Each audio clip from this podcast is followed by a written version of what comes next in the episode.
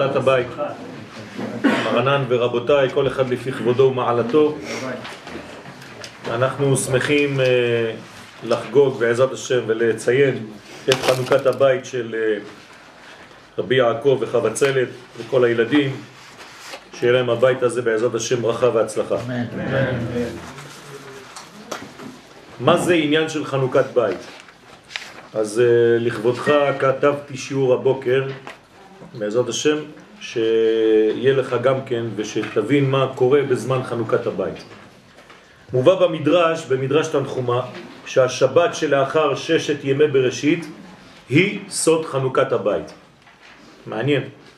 כלומר, המדרש אומר לנו שהשבת שאחרי הבריאה, קדוש ברוך הוא ברא יום אחד, יום שני, יום שלישי, יום רביעי, יום חמישי, יום השישי, והשבת שבא אחרי כל ששת ימי בראשית קורא לזה המדרש חנוכת בית. כאילו הקדוש ברוך הוא בעצם בנה בניין, ואחרי שהוא סיים לבנות את הבניין של בריאת העולם, כן, אז הוא עשה חנוכת בית. כמו שכשבונים בית, אחרי סיום הבניין, עושים חנוכת בית. אז תשאל אותי, אבל אני לא בניתי, אני באתי לפה, אני בסחירות. זה אותו דבר. אדם שעמל כדי לשלם סחירות, זה כאילו קנה, רכש בית, אפילו אם זה חודשי. אז זה כאילו עמלת כדי להגיע למצב הזה. אז זה בעצם נקרא בניין. כל הבניין שקדם הוא בעצם עבודה, ועכשיו זה כמו שבת שאנחנו מציינים עכשיו בחנוכת בית. עכשיו, מה רוצה לומר לנו המדרש? והנה, כדי להבין ההשוואה בין שני העניינים, יש להקדים דברי רש"י. בראשית ברא אלוהים, הוא לוקח את הפסוק הראשון בתורה. מה זאת אומרת בראשית ברא אלוהים את השמיים ואת הארץ? ולא אמר בראשית ברא י' כ' ו' כ'. למה הוא משתמש, למה התורה משתמשת בשם אלוהים ולא בשם הוויה, בבריאה? למה דווקא השם הזה מופיע? אומר רש"י, לפי שבתחילה עלה במחשבתו התברך לברוא את העולם במידת הדין. הוא ברא במידת הרחמים. אוקיי? לא, הוא לא ברא במידת הרחמים, הוא שיתף מידת הרחמים. מה זאת אומרת? שהוא ברא במידת הדין, אבל ראה שאין העולם מתקיים. זה לא שהוא לא יכול לברוא, הוא יכול לברוא במידת הדין, צריך לברוא במידת הדין, אבל הקיום של העולם לא יכול להישאר במידת הדין, ולכן מה הוא עשה? הוא שיתף את שם הוויה במידת הדין. מה עשה? הקדים מידת הרחמים ושיתפה למידת הדין. כלומר, אם אני אומר שיתף, זאת אומרת שמי עיקרי? מידת הדין. ואחרי זה משתפים למידת הדין את מידת הרחמים. ולכן בסיום כל הבריאה, מה כתוב? שילוב של שני השמות. ביום עשות השם אלוהים ארץ ושמיים. זאת אומרת, בסיום הבריאה יש לנו שני שמות. למרות שבהתחלה כתוב בראשית ברא אלוהים בלבד את השמיים ואת הארץ. לא שם י' כו' הוא לא מופיע שם, בכל הבריאה. עד שהאדם הראשון מופיע, ואחרי זה בסיום כל התהליך מופיעים שני השמות. זה נקרא שיתוף מידת הרחמים, שם הוויה, במידת הדין, שם אלוהים. עד עכשיו זה מובן. עכשיו, למה? שאלה. בשביל לברוא את העולם צריך את מידת הדין. כמובן, כשאין הפירוש כפשוטו חז ושלום, שכאילו ראה בורא שטעה בבריאתו. מה, הקדוש ברוך הוא לא יודע מה הוא עושה? הוא בורא ופתאום הוא רואה שזה לא יכול להתקיים, אז הוא בא ועושה תיקונים. אין דבר כזה אצל הקדוש ברוך הוא, חז ושלום. שטעה בבריאתו ולכן אין העולם מתקיים כפי שרצה תחילה. חס ושלום לומר כך. אלא, הפירוש הוא, כפי מה שכתבו חכמי האמת, כן, כתוב בספרי הקבלה והחסידות, כי אם לא הייתה נעשית הבריאה במידת הדין שיסוד הצמצום, לא היה העולם יכול להתקיים. כלומר, העולם היה מתבטל במציאות האינסופית. אני מסביר, כדי לברוא את העולם, הרי הקדוש ברוך הוא, לפני הבריאה, זה אין סוף ברוך, הוא ממלא כל המציאות, אין כלום. עכשיו, אם אתה לא מצמצם משהו, אם אתה לא עושה משהו בעל מידות, הכל הולך לאיבוד, אתה לא יודע איפה זה נמצא. זה כמו מחשבה אינסופית, איפה היא תהיה? אז כל בריאה שאתה עושה, כל דבר שאנחנו בונים בחיים שלנו, יש לו מידות. אין דבר כזה דבר בלי מידות. כן? קודם כל יש זמן, יש נפש ויש מקום. הבקבוק הזה, כדי לייצר אותו, צריך לתת לו גבולות. אז כל בריאה דורשת גבול. הגבול הזה שנותן את המידות של הדבר עצמו, זה נקרא צמצום, זה נקרא מידת הדין. כלומר, מידה שנותנת מידתיות, שיעור. לכן הבריאה חייבת לעבור דרך מידת הדין, אי אפשר אחרת. אם לא, אז האין סוף נשאר אין סוף, ברוך הוא, ואין אין עולם. לכן מה שקדם להכל חייב שיהיה מידת הדין בעשייה עצמה. המחשבה האלוהית העליונה, אנחנו לא מדברים עליה. עלה במחשבתו התברך, זה מדרגה עליונה מאוד. אבל הביצוע זה מידת הדין. ולכן כל הבריאה עצמה מופיעה בשם ששייך למידת הדין. איזה שם? אלוהים. כן, הבן ישחי אומר שמותר לומר אלוהים, לא צריך להגיד אלוקים. בסדר? אז השם הזה, זה איתו הקדוש ברוך הוא בורא את העולם.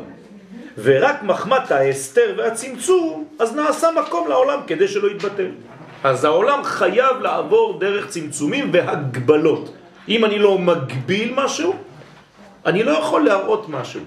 הרי כל דבר מופיע בעולם שלי בגלל שאני מלביש אותו, נכון? אם אני לא מלביש משהו, הוא לא יופיע. נשמה בלי גוף, בלי לבוש, אתה לא רואה אותה, היא לא מופיעה. כלומר, אנחנו רק לבושים של דברים פנימיים. כל דבר זה לבוש למשהו.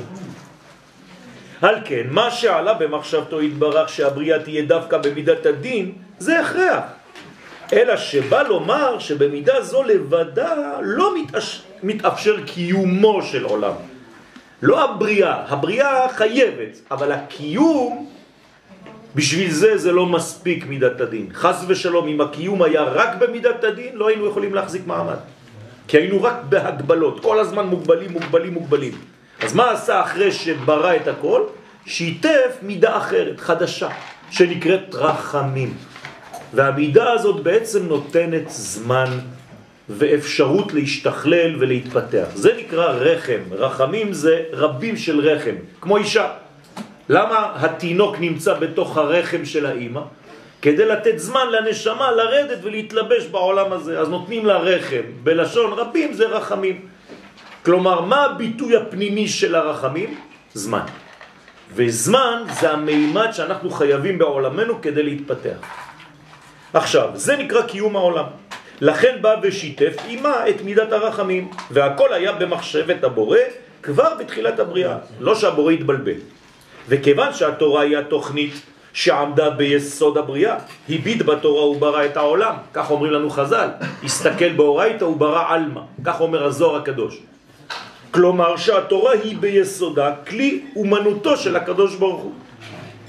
הוא מסתכל בתורה, מה זאת אומרת מסתכל בתורה? הרי לא הייתה תורה כתובה כמו שאנחנו רואים היום. התורה שנמצאת בשמיים לפני שהיא יורדת לעולמנו, היא לא כתובה על חומר. זה תורה שמימית, אין סופית, שיש בה את כל הסודות. אז הקדוש ברוך הוא מסתכל על התורה הגדולה הזאת, השמימית הזאת, ובורא עולם. כלומר, כל הבניין של העולם, התוכנית של העולם הזה זה התורה. לכן כשלא מקבלים תורה, מה קורה לעולם? הוא חרב. אם חז ושלום לא היינו מקבלים את התורה בהר סיני, מה היה קורה לעולם? חוזר לתוהו ובוהו. למה? כי כאילו אנחנו חיים בעולם בלי התוכנית המקורית. התוכנית המקורית של העולם זה התורה. בלי תורה אין חיים. על כן גם הפרשיות העוסקות בבריאה בבריאת העולם חייבות להיות בהיעלם ובצמצום, ממש כמו הבריאה עצמה. הרי התורה זה התוכנית. אז אם הקדוש ברוך הוא צמצם כדי לברוא, אז גם הפרשיות שמדברות על הבריאה, גם הן מצומצמות, אותו דבר. כי הרי התוכנית חייבת להיות מקבילה לביצוע. עכשיו, מה זה אומר? כלומר, שאם היו פרשיות אלה בהתגלות, אם היינו רואים הכל, מבינים הכל בפרשיות האלה, לא הייתה הבריאה יכולה להתקיים. כי הרי שוב פעם, היינו בעולם שהוא אינסופי. אז יש לנו בעצם צמצום, רק הצמצום הוא זה שנתן מקום למציאות העולמית. אני שוב פעם חוזר, כל פעם שאני רוצה לבטא משהו, אני חייב לצמצם. הנה עכשיו אני מדבר, מה אני עושה? אני מצמצם, נכון? הרי אני חייב לצמצם, יש לי מיליון מחשבות, אני חייב לבחור במילה אחת, ולא במילה אחרת. אז הכל זה צמצומים. הפה שלי מצמצם את מה שהמוח שלי חושב, והמוח שלי מצמצם את המחשבות היותר גדולות. כלומר, אני רוצה צמצום, צמצום, צמצום, צמצום, עד שזה יוצא במילה אחת. וכמה שהצמצום שלי נכון יותר, המילה שהוציא מהפה שלי תהיה מדוקדקת ובול, קולעת. לא צריך להוסיף כל מיני מילים. כמה שאדם מדייק יותר בדיבור שלו, זה מראה שהחוכמה שלו גדולה יותר. כולם בחוכמה עשית. על זה נאמר כבוד אלוהים הסתר דבר. תשימו לב איזה שם מופיע. שוב פעם, אלוהים. כבוד אלוהים הסתר דבר.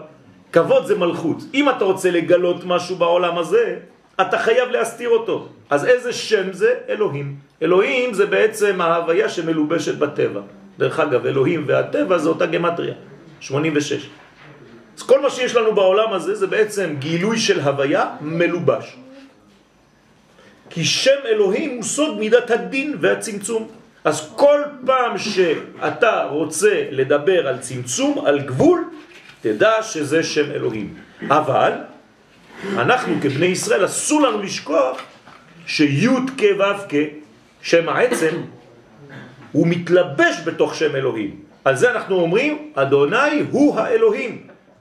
לא להתבלבל, חז ושלום, לא להפריד בין השמות, לא להיות מקצץ בנטיות. לכן זה מידת הדין לבד, זה נקרא שם אלוהים. דרך אגב, זה כמו כוס, לכן אני נוגע בכוס. כוס בגמטריה זה 86, זאת אומרת שזה גבול. זה שם אלוהים. וכשאני ממלא את הכוס במשקה, אני כאילו מביא בתוכה שם הוויה. ואז אני משלב שם הוויה עם שם אלוהים. לכן מה אני אומר ברכה? את שני השמות. ברוך אתה י' כ' ו' כ', אלוהינו מלך העולם, שם אלוהים. תשימו לב, כל ברכה משלבת את שני השמות. אם לא, זה לא יכול לעבוד. והוא שייך להיעלם ולהסתרה. אז תשימו לב, מצד אחד אני מסתיר את עצמי, הנה יצאתי עכשיו, הסתרתי את עצמי, התלבשתי, נכון? מה זה להתלבש? להסתיר. אז אתה מסתיר את עצמך כדי להתגלות. מעניין, הכל הפוך. היית צריך לצאת ערום, אבל לא יראו אותך. ערום ערום, אני לא מתכוון בגוף, בלי כלום. אם לא היה לנו עור, אם לא היה לנו גוף, היה לנו רק נשמה, לא היינו רואים אותנו.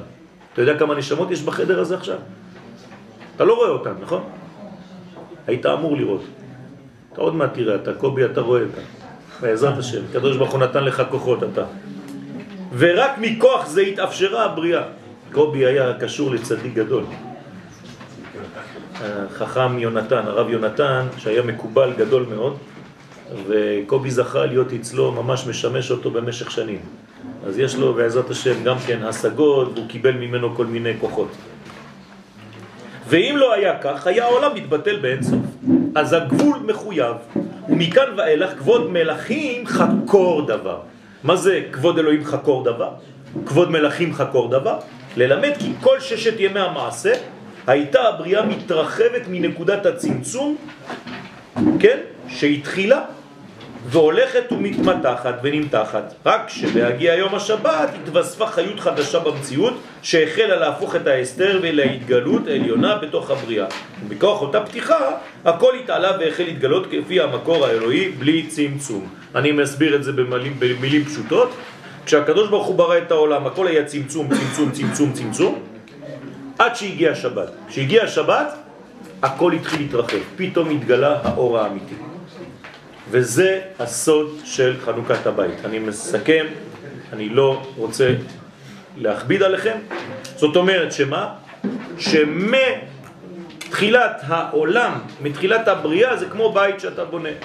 היה לך קשה להגיע לבית הזה, נכון, קובי? מאוד קשה. ראית כמה חודשים ולא האמנת עד הרגע האחרון, וכל פעם הייתי אומר לך, לאט לאט, יגיע בזמן, אל תדאג. נכון? ואמרתי לך, יהיה לך עוד יותר טוב מהבית שהיה לך לפני. ברוך השם. עכשיו, זה קשה. תשתה, אתה יכול לשתות, אל תדאג. זה קשה, זה לא פשוט. עכשיו, מה קורה כשאתה מגיע? עכשיו זה כאילו מתרחב. זה כאילו כל מה שאמרנו עכשיו. ההתחלה זה מידת הדין, הכל צמצום. הגמרא אומרת אפילו כל מי שבונה בית מתמסכן. למה הוא מתמסכן? כי הוא עוסק רק בגבולות. פה הוא שם קיר, פה הוא סוגר, פה הוא סוגר, לפני זה כל העולם היה שלו, עכשיו הוא סוגר את עצמו בתוך קירות. אז מה יותר טוב? אוי. כן? יותר טוב להיות, אה, כן, כל הכפר שלי, כל, כל העולם שלי. פתאום אתה סוגר את עצמך בקירות, אתה חי עכשיו ב-80 מטר מרובע, למה? היית יכול לחיות בכל העולם, לא? יותר טוב. אומרים לו, חכמים, אם אתה רוצה שיהיה לך מסגרת של עצמך, אתה חייב להתחיל בגבולות. גבולות זה צמצום. אז כל מי שבונה את הבית שלו הופך להיות מסכן. למה? כי הוא סוגר את עצמו. אז מסכן, מסכן, מסכן, פה קיר ופה קיר ופה קיר, בסוף יש לך איזה מין שביל כזה קטן בתוך הבית, אתה נכנס, אתה תוקע... מה קורה פה? אז מה עושים? כדי שהחיים שלך לא יישארו ככה, בסוף כל הבניין, מה עושים? חנוכת בית. ומה אתה עושה בחנוכת בית? פתאום הופך להיות איש של חסד. תראה, שולחן מלכים, אתה בא, נותן לכולם, תאכלו, תשתו, חופשי, אף אחד לא משלם, מה זה? כלומר, אתה עושה בדיוק את הפעולה ההפוכה. עד עכשיו היית בצמצום, צמצום, צמצום, צמצום, צמצום, עכשיו אתה פתאום מתרחב. השבת. זה כמו השבת בבריאה, זה הסוד. כל השבוע של בריאת העולם היה צמצום, צמצום כדי לברוא את השמיים ואת הארץ. וכשהגיע השבת, הכל התרחב. לכן אומר המדרש שהשבת דומה לחנוכת בית. ומה העיקר בחנוכת בית? קביעת מזוזה. כי כשאתה קובע את המזוזה, אתה בעצם עושה עניין גדול מאוד.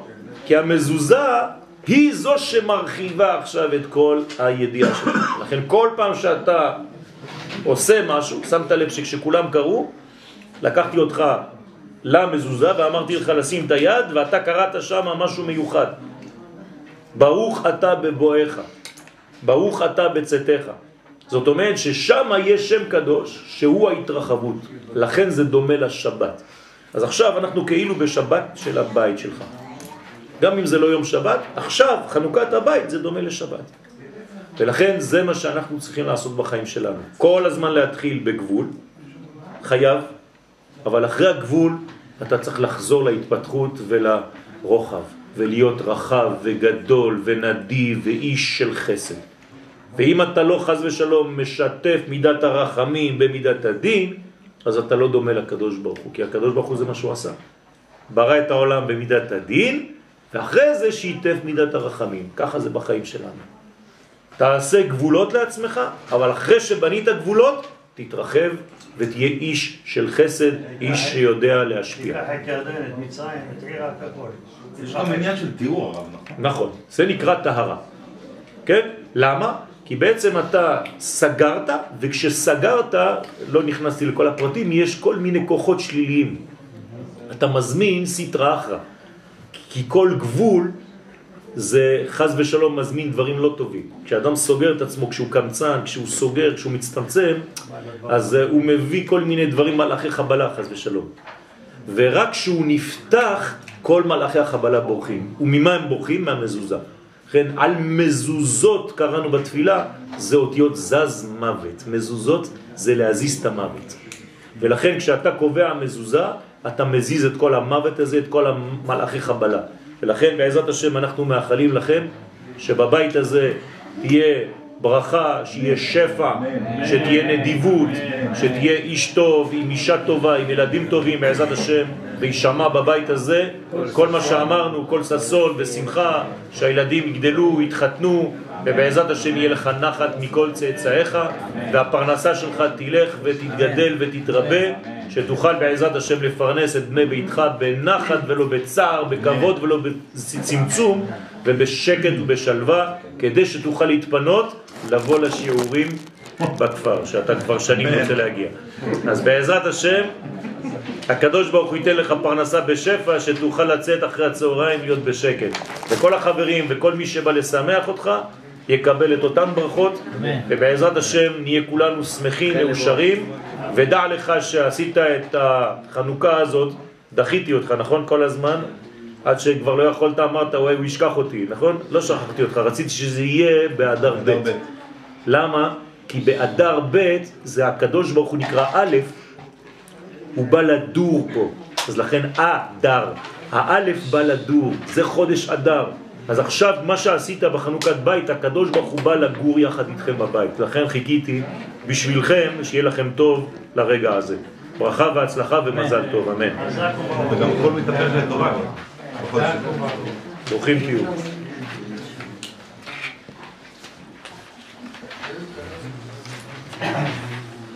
קובי, אולי תגיד לנו בכל זאת איזה משהו קטן? תשאיר, תשאיר. אתה יודע שמי שמספר צריך גם לספר. קודם ספר. זה לא סתם המילה לספר, כן? כל אחד חייב לספר ביציאת מצרים. כל המרבה לספר, אחרי זה משובח. כל הזמן אתה... קובי, שיהיה בהצלחה.